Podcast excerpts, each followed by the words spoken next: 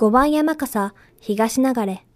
表、清盛、平定の勲し。人形師、室井清太郎。方言の乱、平治の乱で目覚ましい先行を挙げ、平家の流星を築き上げた平清盛を登場させています。天皇家の派遣をめぐって後白河上皇と崇徳上皇の対立の戦乱に一時代の大きな足跡を残した生き様を飾り山の表に表現しました。今年の大河ドラマで放映されている話題のテーマです。場面は平治元年の六原合戦です。